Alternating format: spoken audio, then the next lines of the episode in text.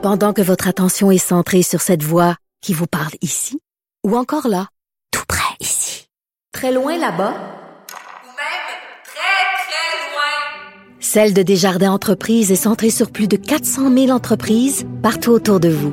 Depuis plus de 120 ans, nos équipes dédiées accompagnent les entrepreneurs d'ici à chaque étape pour qu'ils puissent rester centrés sur ce qui compte, la croissance de leur entreprise.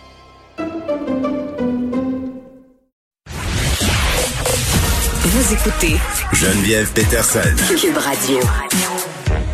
On retrouve avec bonheur notre collaborateur Martin Geoffroy. Salut Martin. Salut Geneviève, bonne année. Bonne année à toi aussi. Écoute, euh, l'actualité t'offre sur un plateau d'argent euh, des possibilités pour faire entendre un message que tu tentes tant bien que mal de faire passer depuis de nombreuses années. Euh, on se parle aujourd'hui évidemment de ce qui s'est passé cette semaine à Washington, cette, euh, invasion pardon euh, par des militants pro-Trump euh, du Capitole américain. Puis vraiment, bon, on, on, le voit comme une attaque politique entre guillemets, c'en est une. Mais toi, tu dis que c'est aussi une attaque qui, en fait, c'est un, un phénomène qui est psychologique, qui est théologique et qui est eschatologique aussi. Et eh oui, euh, moi je dis que même euh, non, ça n'a ça, ça pas grand-chose à voir avec la politique euh, euh, parce que ce sont des gens qui sont, on le, on le sait là, en dehors de la réalité, qui se sont créés une réalité parallèle. Et bon, l'eschatologie, c'est quoi quand on dit que c'est quelque chose d'eschatologique? C'est des gens qui croient à la fin du monde. Euh, tout simplement. Dans toutes les grandes religions, on a ce qu'on appelle des, des prophéties, là, euh, des, des, prévisions eschatologiques, c'est-à-dire des prévisions de fin du monde. Et pour beaucoup de gens, euh, cette entrée-là, cette, cette certification-là, cette journée-là était en fait la journée où on était pour avoir ce qu'ils appelaient, on était pour, pour avoir une tempête. Ils appelaient ça une tempête. Vous savez, la dame qui est la dame qui est décédée, là, Madame euh, Bobbitt, euh, je pense qu'elle s'appelait, euh, une ancienne Marines des États-Unis. Elle était convaincue que cette journée-là, il était pour avoir la tempête parfaite et qu'on était pour passer, et je la cite, de l'ombre à la lumière. Alors là, on est plus dans le politique, là on est dans l'eschatologique, on est dans la croyance de la fin du monde. Et quand vous êtes convaincu que la fin du monde arrive avec ces événements-là, ben vous êtes prêt à prendre les armes et à, attaquer quoi.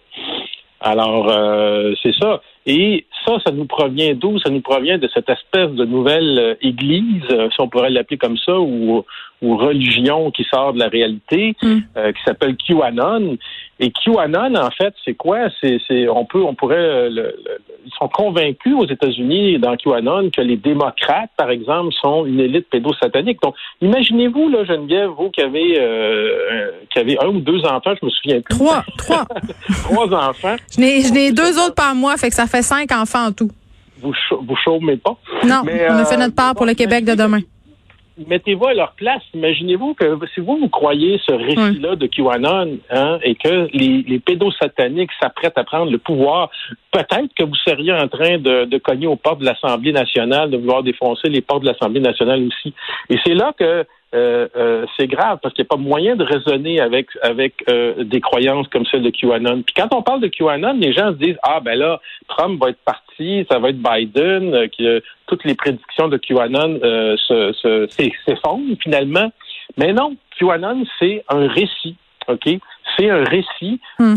que vous pouvez interpréter de toutes sortes de manières et que chaque personne peut s'approprier. C'est ça je veux pas dire la beauté parce que c'est pas quelque chose de très beau, mais c'est vous qui êtes, qui êtes euh, romancière, auteur, comprenez ce que je veux dire par un récit, oui. un récit euh, où tu peux mettre ce que tu veux dedans, puis tu peux l'interpréter comme tu veux, puis c'est la, beauté d'un bon récit habituellement. Hein, c'est un récit que euh, qui laisse place à beaucoup d'interprétations, justement, qu'il n'y a pas une interprétation qu'on va dire univoque. Fait qu'on peut l'adapter à sa sauce et légitimer toutes sortes de choses.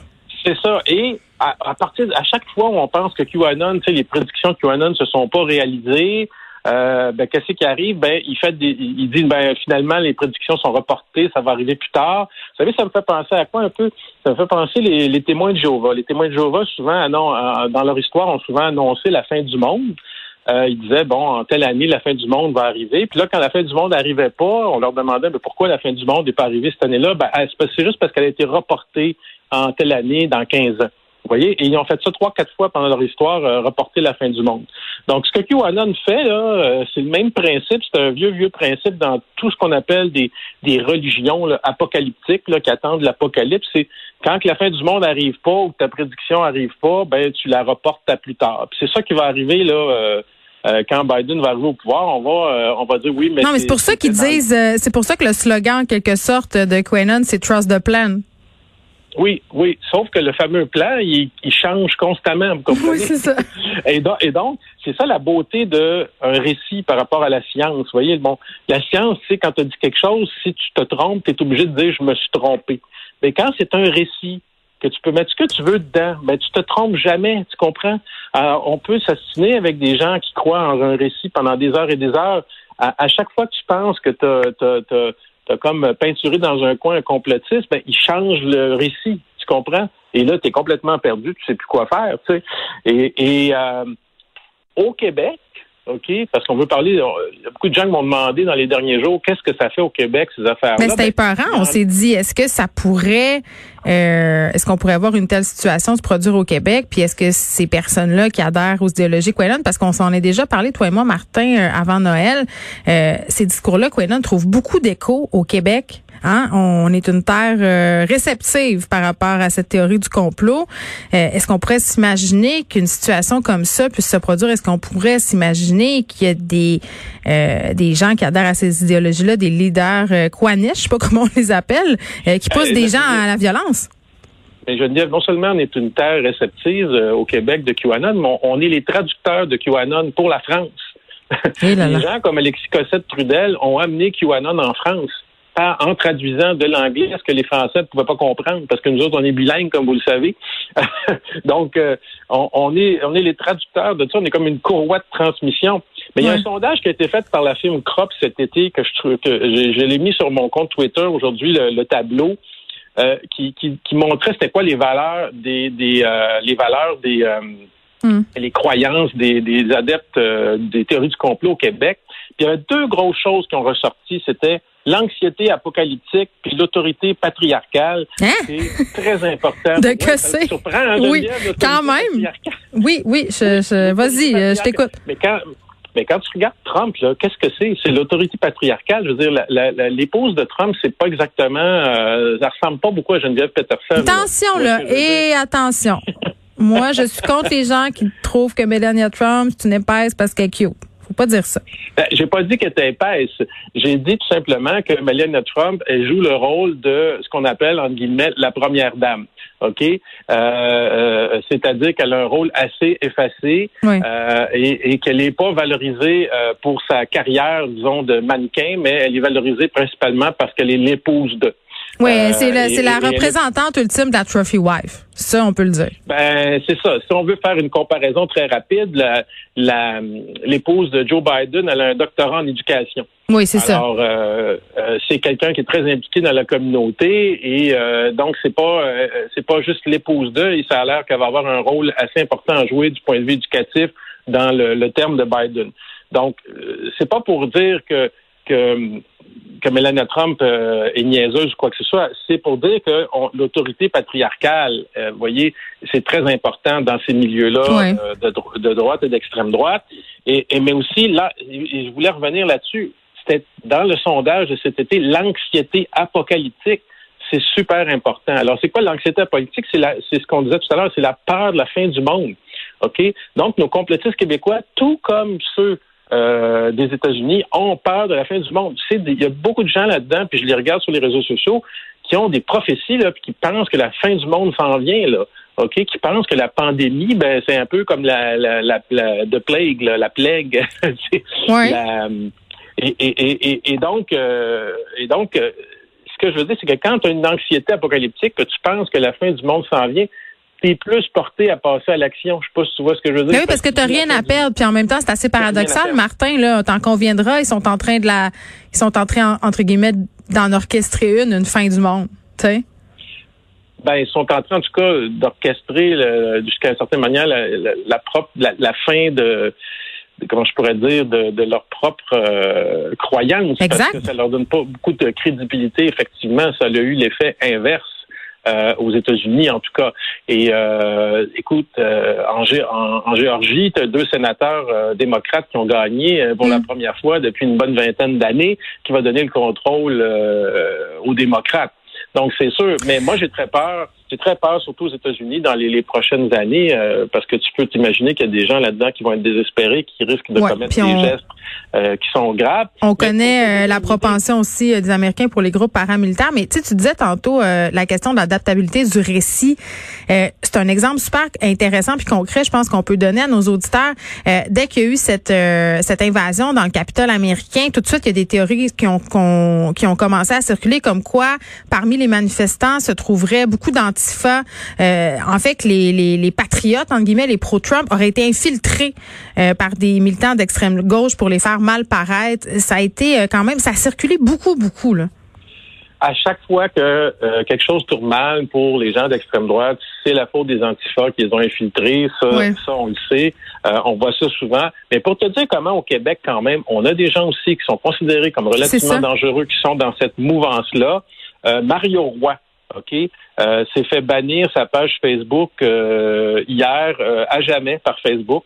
Et Mario Roy, pour ceux qui ne le connaissent pas, c'est quelqu'un qui, qui à l'automne voulait faire des arrestations citoyennes, voulait arrêter et destituer et mettre en prison. Il veut toujours d'ailleurs ça d'ailleurs. Ben, il enjoint aussi les gens à, être violents envers les journalistes. Oui, à se révolter, à faire des arrestations citoyennes, il les pousse en avant, tout ça. Et pour, pour te montrer la réaction de Facebook, qui a fermé sa page définitivement. Et ça leur prend du temps à fermer des pages euh, Facebook. Euh. Et donc, je, je pense que la, la, ce qui est arrivé aux États-Unis a une influence directe là-dessus, parce que ça fait longtemps que Mario Roy il, se promène euh, sur sa, sa, page Facebook. Et donc, ça veut dire que Facebook considère que cette personne-là est un, un, partisan de Trump, ce qu'il est, et qu'il pourrait essayer de faire la même chose au Québec ici. Et donc, on en a des gens comme ça ici qui aimeraient bien. Euh, euh, moi, j'ai vu une euh, une des, des, des, des, des, grandes prêtresses, je dirais, de ce mouvement au Québec, Amélie Paul, sur son compte Twitter, applaudir l'attaque du Capitole, puis de dire qu'au Québec, ça se passerait pas parce que les Québécois étaient trop poule mouillés pour le faire. Eh Alors, qu'est-ce que c'est ça? Mais qu'est-ce que, les autorités font avec ça? Euh, à un moment donné, il va falloir qu'ils agissent. Ben, c'est qu'aux États-Unis, on commence à se réveiller. Hein? Euh, le président Biden a parlé de sédition, a parlé d'insurrection. Euh, vous savez qu'au Québec, on a déjà eu euh, la loi des mesures de guerre en 1970. comment le gouvernement canadien avait fait pour invoquer la loi des mesures de guerre, ben, c'est qu'il disait mm. qu'il y avait une insurrection appréhendée. Euh, moi, je pense qu'aux États-Unis, il y avait une insurrection pas mal appréhendée. Colin, hey, Amélie Paul, 11 euh, 000 abonnés sur Twitter euh, qui tweetent des choses comme une petite rébellion de temps en temps est une bonne chose. Un homme qui ne lit jamais, plus cultivé qu'un homme qui ne lit que les journaux. Les institutions bancaires sont plus dangereuses pour nos libertés que des armées entières prêtes au combat. Et pareil, hein? ce, sont des, ce seraient des citations de Thomas Jefferson, mais on voit le type de contenu auquel la madame s'adonne. Euh, quand elle parle des banques là, qui nous contrôleraient, cette espèce hmm. d'élite mondiale, vous savez, c'est le même discours que le gars euh, qui était euh, déguisé en, chanteur de Jamiroquai, euh, qui est allé avec les cornes, là, puis la, peau de bête sur la tête. Je sais pas si vous vous souvenez. Ah, je pense qu'on s'en souvient. on va s'en souvenir longtemps. Ben, lui, lui j'ai vu quelques entrevues avec lui, exactement ce même discours-là. Il a dit que le plan va bon train. Ça, c'est ça qu'ils disent. Ben le plan va bon train. Le discours des banques qui contrôlent hmm. le, mondialement, tout ça. Et ça, c'est un, discours là, que moi, j'ai vu dès la fin des années 90 euh, chez les bérets blancs à Rougemont, une secte intégriste catholique qui est, pas loin de chez nous, que j'étudiais à l'époque. C'est pas nouveau, là, ces théories de la conspiration-là. C'est juste que avec c'est des récits justement euh, apocalyptiques de fin du monde qui font en sorte qu'ils peuvent être recyclés constamment, mais c'est toujours les mêmes. On les revoit à différentes époques sous différentes formes. Euh, puis donc, euh, pour moi, ces personnes-là, euh, parce qu'ils, bon, dans le cas d'Amélie Paul, c'est quelqu'un pour moi qui est, qui est très dangereux parce que elle est férocement anti-science. c'est se dit naturopathe. Euh, vegan, mais vegan, ça c'est correct, là, mais veut dire, elle, se dit naturopathe, puis elle, elle est enfermement anti-vaccin et anti-science. Et à un moment donné, ben, on peut pas on peut pas discuter, tu comprends, avec des gens mais non, mais c'est un système de croyance. Je veux dire, tu peux pas, tu peux pas leur faire entendre raison. C'est des croyances profondes et c'est ça qui fonctionne et c'est ça qui fait que, que ça pousse des gens à mener des actions comme celles qu'on a vues plus tôt cette semaine à Washington. Martin Geoffroy, merci. On te retrouve vendredi prochain. Eh oui. Bye bye.